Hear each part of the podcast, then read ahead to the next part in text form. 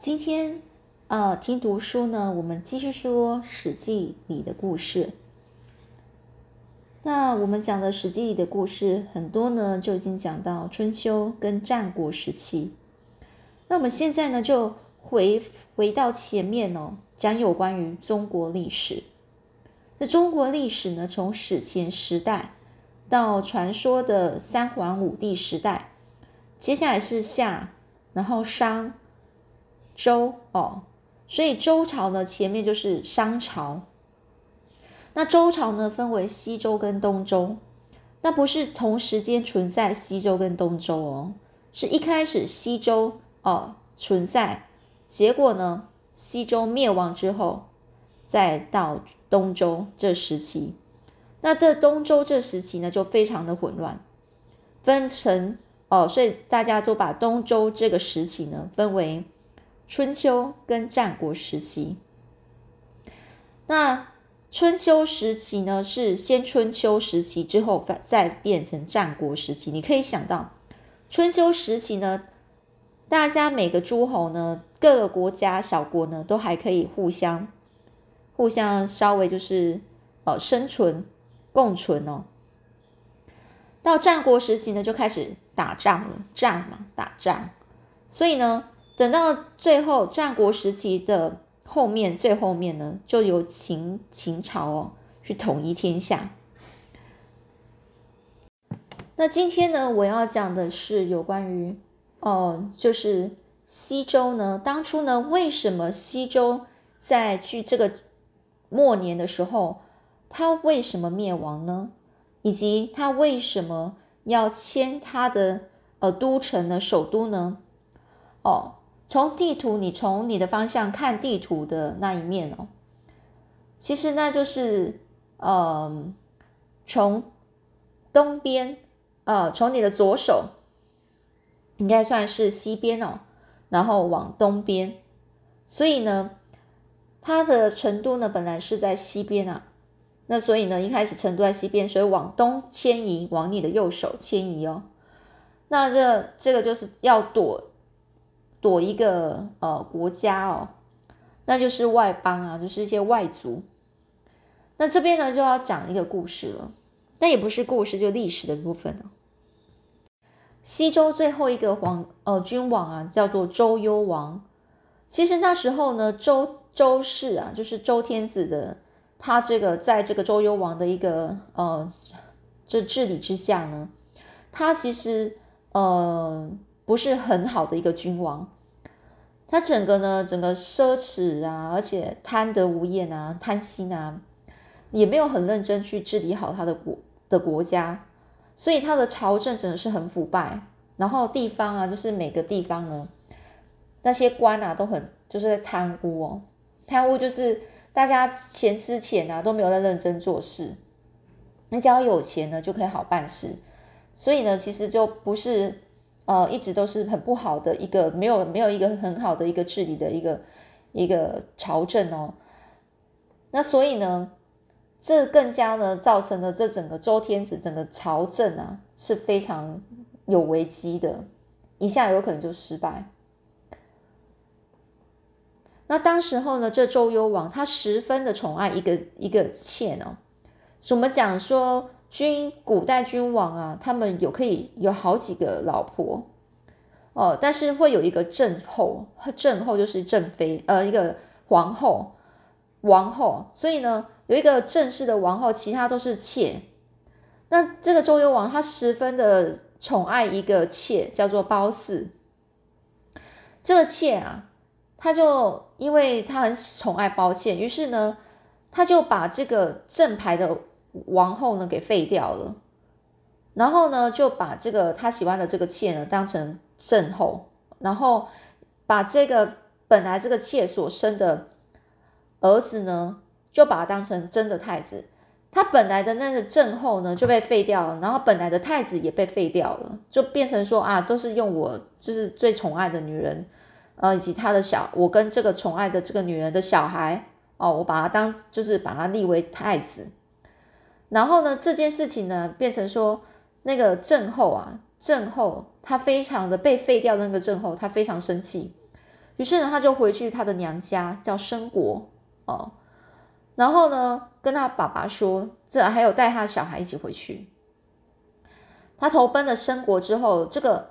其实呢，这个申国的那个岳父呢，大人呢，一定会觉得很不高兴。为什么你是这样对待我女儿呢？于是呢，这个其实这个郑郑申国的这个呃的这岳父大人呢，于是呢，他怎么样？他联合了其他的外邦，然后呢，去攻打这个周幽王。这战乱战乱的期间呢，这个。周整个贵族啊，都自己呢就已经开始呢，不是很听那个这个周天子的话了，就觉得啊，这个周天子 真的是不是很正式的去弄好朝政，所以他们也都是感觉就是嗯要逃的赶快逃。所以呢，在这战乱时期之后呢，那个就是犬戎啊，就是那一个外邦呢。攻陷了镐京，镐京就是他本来的，就是本来西周的呃都城哦。然后那个外邦攻陷之后，就这个周幽王跟这个这个呃，就是由这个褒姒的儿子呢，叫姬呃姬伯，全部呢就就就就杀被杀掉了。所以我们历史上称为这个这个事件叫做犬戎之祸。于是西周就这样灭亡了。那西周灭亡之后，他还有一个儿子，就是那个郑后的儿子，叫做周周平王。哦，我们是把他称为周平王啊，他有自己的原名那，但是我们就讲讲出他是周平王。周周平王呢，就把这个为了要去逃避这个外邦犬戎啊，于是他舍舍弃了，就不要镐京这个都城了，然后再迁把这个首都呢迁到这个西。呃，往那个东边迁哦，西边的镐京，然后往东边迁，变成洛邑，所以这洛邑这个地方就开始东周开始了，就改国号，本来是本来是西周嘛，然后呢，西周就是到周幽王之后灭被灭亡了，之后由他的儿子郑后所本来被废的被废掉的那个郑后的儿子呢，来继续哦，东周开始。那在这之之前呢，在东周呢，嗯。开始之前呢，会有一些小故事，有关于就是这个周幽王跟褒姒的故事。这很多呢，很著名的影那些戏剧呢会演，就讲烽火戏诸侯的，这是一种一个非常有名的历史故事。也就是说，在就是在讲周幽王跟这个褒姒的故事嘛。他们其实是点燃了烽火台，就是以前那个烽火台其实是。为了就是说，呃，让这个其他诸侯国知道说，他那个周天王周就是周天子，周天子有有遇到呃危险哦，或者是有外邦攻打过来，然后去告诉这些其他诸侯说，快来派兵队，去派派那个军队过来救这个救这个君王的。可是呢，这个它里面在讲说，当这个呃，就是周幽王呢，命令别人去。点燃这个烽火台，然后让大家整个诸侯看到的那这个这烽火台跑出来，然后其他诸侯看到就哎，这君王有危险了，赶快派兵过来的时候，然后结果就说啊没事没事，然后这这个褒姒看到这一幕之后，突然笑出来了。最后呢，周幽王就是一直在那边玩玩这个点烽火的这个游戏，导致呢他整个信用破产，所以等待真的外邦。就是犬戎真的攻攻破了镐京的时候，他点燃烽火台，没有人理他，最后导致西周灭亡。哦哦，那这个故事呢，在讲就是说，这这个到底有时候我们在讲说这个故事啊，是真的吗？有人是在这样讲啊？因为其实有时候会觉得说啊，好像不是很有道理，因为觉得说每个国家跟诸侯国那么远。那用烽火台这样燃烧，真的看得到那个烟吗？这样子啊，但以前也会讲说，当时候烽火台其实以前传递的讯号，大部分都用击鼓的方式去传讯息哦，所以呢，有一些历史学家会说啊，这个烽火台被点燃之后呢，那个距离那么远，怎么可能啊？而且要从那些那些各个国家的。骑骑兵过来，就是骑着那种马过来来救援啊，也都不可能一天就到啦，最少也要花七天啊，哦，才会到这个君王的这个地方。所以君王跟褒姒也不可能永远就待在原地在等那些诸侯到齐，所以他们觉得说这是不可能的事情，哦，会觉得说这应该只是呃，就是一些一个故事而已，并不是真的哦。那所以呢，其实有时候这个这个。后面这个故事，这一个有关于戏珠台这个故事，我们也是在讲说什么类似，呃，放羊的小孩的那种概念哦。你就一直在说谎说谎，然后根本到最后呢，就是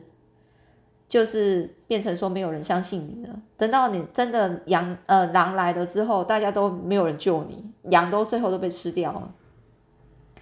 那当然了。这个我们来讲，这个历史上真的是有到这个讲到说周幽王跟这个褒姒啊，这褒姒其实就是这个周幽王没有很认真的去治理朝政，就是一个问题。然后呢，这个褒姒也没有去呃，就是呃呃告诉他说，告诉周幽王，就是嗯说你呢也不可以就这样子啊，是不是就应该要好好的治理朝政，类似这样子。所以呢，这个褒姒根本也是，也是呢，就是没有做好这个妃子的一个一个责任啊。啊，当然呢，这个很多人就会讲说，褒姒应该没有错吧？应该都是那个周幽王的问题，这也是有可能。因为到最后呢，大家讲说那个很多人到后面都讲说，褒姒其实就是一个狐狸精哦，就觉得说根本就是呃不好的女人，所以。所以才会让这个周幽王这样子不不不好好自己朝政，但是其实呢，主要是君王部分呢，我会觉得想想客观的，可能就是整个君君主部分呢，就不是一个很认真的人，没有好好认真的去治理朝政。这其实跟你到底有没有，就是那种，呃，像我们以前古代封建制度，从来都是以一国之君为大啊。如果那一个国君他是好的。很认真的治理朝政，其实你们其实国家还是有可能是整个都是很治理的非常好哦。那所以说一个人呢，这个君王就非常重要，这个封建制度底下的，而且他是怎么时常是世袭这样下来的。所以你知道说每一代都是好皇帝呢，好好君王啊，其实有时候真的是很难。那如果到听只要有到三代或七代，那真的都很不可思议的哦。那所以前面几乎如果是前面从最前面开国君主到后面呢，通常就是前面君主几个前面几个都会很很优秀，然后打好了整个国国基之后呢，后面的越就是越来越烂这样子。通常中国的历史都是这样子下来哈。那我们讲到呢，就是西西周灭亡之后，这个东周开始就是周平王开始。那这个周平王他呢，干脆因为本来那个西周那个成都啊，都城啊，镐京啊，已经长期受到那些自然灾害或者是战乱啊，整个都已经非常残破不堪，所以干干脆就是从重新开始，他迁到洛邑这个地方之后，重新开始。然后呢，这个平王迁都之后呢，当然会有一些人去帮助他，其他一些诸侯国帮助他哦。那有一些诸侯特别呢，就是有三大诸侯，一个是晋文侯、郑武公，还有秦襄公哦，这是其中最大的受益者。受益者就是呃帮助这个周平王最多的哦。那可能他得到的权利也是蛮多的。那晋文侯在这个迁都过程中呢，他在周朝的中央位置得到了很大的提升哦。除此之外，晋文侯在此。在这个迁都中呢，最为实在的利益就是周平王啊，默认和允许了晋国对河东地区的占领权。也就是说，河东地区已经是晋国的了。河东地区是对这个晋国来说是十分重要，而且那里呢是土地非常肥沃，靠近水源，人口众多，所以它是一个很很重要的一个土地，也就是晋国国力强盛的一个有最有关系的一个原因。那郑武公的身份呢？要比晋文侯的身份要再高一些，因为他是公哦。那晋文侯是侯，公侯伯子男嘛，所以是公是比较高的地位。晋那晋文侯是侯嘛，所以呢，他的父亲在申国叛乱的时时候阵亡了哦，就郑武公的爸爸哦。于是他就继承了他爸爸的职务的工作。此外呢，周王室呢一直很支持这个郑武公向东边扩张哦，就是往东边打，当然他的土地越来越强。那郑国就这样子向东扩张的这个战略呢，就是让他这个时间呢，从比较小的一个霸主呢，到整个呃整个整个国家都变强起来、强盛起来哦。那我们讲到秦襄公哦，这次的事件获得利益的，可说是可以改变国运的机会的，是这个秦朝秦国。这秦国的第一个奠基人只是个马夫哦。这事件呢，就是周平王啊，一次性给这个秦国封的伯爵，公侯伯子男啊，伯哦，当然呢，跟当时候真的当时的郑国是没有办法比啊，因为呢，这周平王啊，他是他给他封个伯爵之后，然后送给他一个那个一个秦国岐山以西的地方，这个岐山的地方其实。都是那个外邦外邦的地盘哦，就是什么犬戎啊、虢国的其他的地盘。那时候是周朝的最大敌人哦，所以呢，这个周平王啊，送给这个秦国的秦秦襄公啊，这这个这个这个地方啊，那个真的是应应该是也没有多好。你想，就是你你那个旁边的地全部都是你一个地那么小啊，可能旁边都是外敌。所以其实没有这个没有感觉到很开心的感觉。那这个周平王呢，就是故意要让这个让让这个秦国把他帮他把这个外敌给挡着哦。但没有想到的是秦国，他就干脆呢就去打这个虢国跟犬戎哦。结果呢赢了，然后就把这两个这这他所有的地呢给收收回来，所以他整个秦国又变大。哦，那变大之后，他这个国家变大之后，那周平王呢，还是默许他？好吧，那你攻下来，那那个土地就是你的。那这个绝除了这三大诸侯国之外，其他获益的国家还有申国跟魏国。申国也就是叛乱国，当时申国是作为福利周平王的诸侯国，他的地位不用说，大家都知道。但是呢，魏国呢是被周平王封为公爵，一下从。公一下从侯爵晋升到公爵，有了这个公爵的名号之后，魏国呢，他也可以号令诸侯，他也是很大。这周平王对于这个分封的特点呢，默认这个领土侵略的扩张，所以让那个三大诸侯国分封就可以看出来，这这个国诸侯国开始了领土的扩张哦。然后这个周天子这个周平王呢，却让这些事情啊，都选择。默认允许的态度，所以其实已经很清楚得知哦，这个周王室的这个势力已经在开始衰弱。这周王室已经没有那种普天下之下，普天之下莫非王土的那种能力。普天之下莫非王土，就是说，这是天下所有地就是我的地啊，这是我这个王王君王的地哦。他说他已经没有这样的一个能力了。最后呢，平王东迁之后，诸侯国呢开始看出哦，大家的利益哦，想的都不是为了这个什么周天子、周王的的利益了，全部都是想自己而已。所以呢，到最后就是这个原因，让整个诸侯国不断的强大起来啊。然后呢，以至于这个周王啊，这个整个周王室啊，所有的那种。能力跟威严啊都不在了，就已经不不像以前那样子哦，就是君王最大那样子的时期了。最后呢，就让这个周王室啊不断的走向衰弱。那所以你也可以知道说，想象说为什么后来战国时之后呢，到最后的就是变成什么那个东周啊，这个周王室啊就这样不见了，然后就变成有大家呢整个。整到最后，整个战国就变成战国七雄，七个最主要的大国，然后大家都称自己为王。最后呢，就是这样，有这个七个七个大国，然后互相啊，就是剩那些比较弱小国家，可能就会被并了。那结果呢，就这样子打来打去哦，看到最后，最后有秦国哦去统一的天下。好。所以呢，这个中国历史呢，就在这个周朝开始，哦，春秋战国，然后到秦啊那秦朝之后呢，其实秦朝统一天下做了很多的工作，其实它这个带来带来中国非常大的影响哦。那所以到最后呢，呃，后面就有一些人呢捡现成的，你看，就秦朝好不容易统统一的没多久，其实十几年而已吧。十四年，然后之后呢，就又不行了，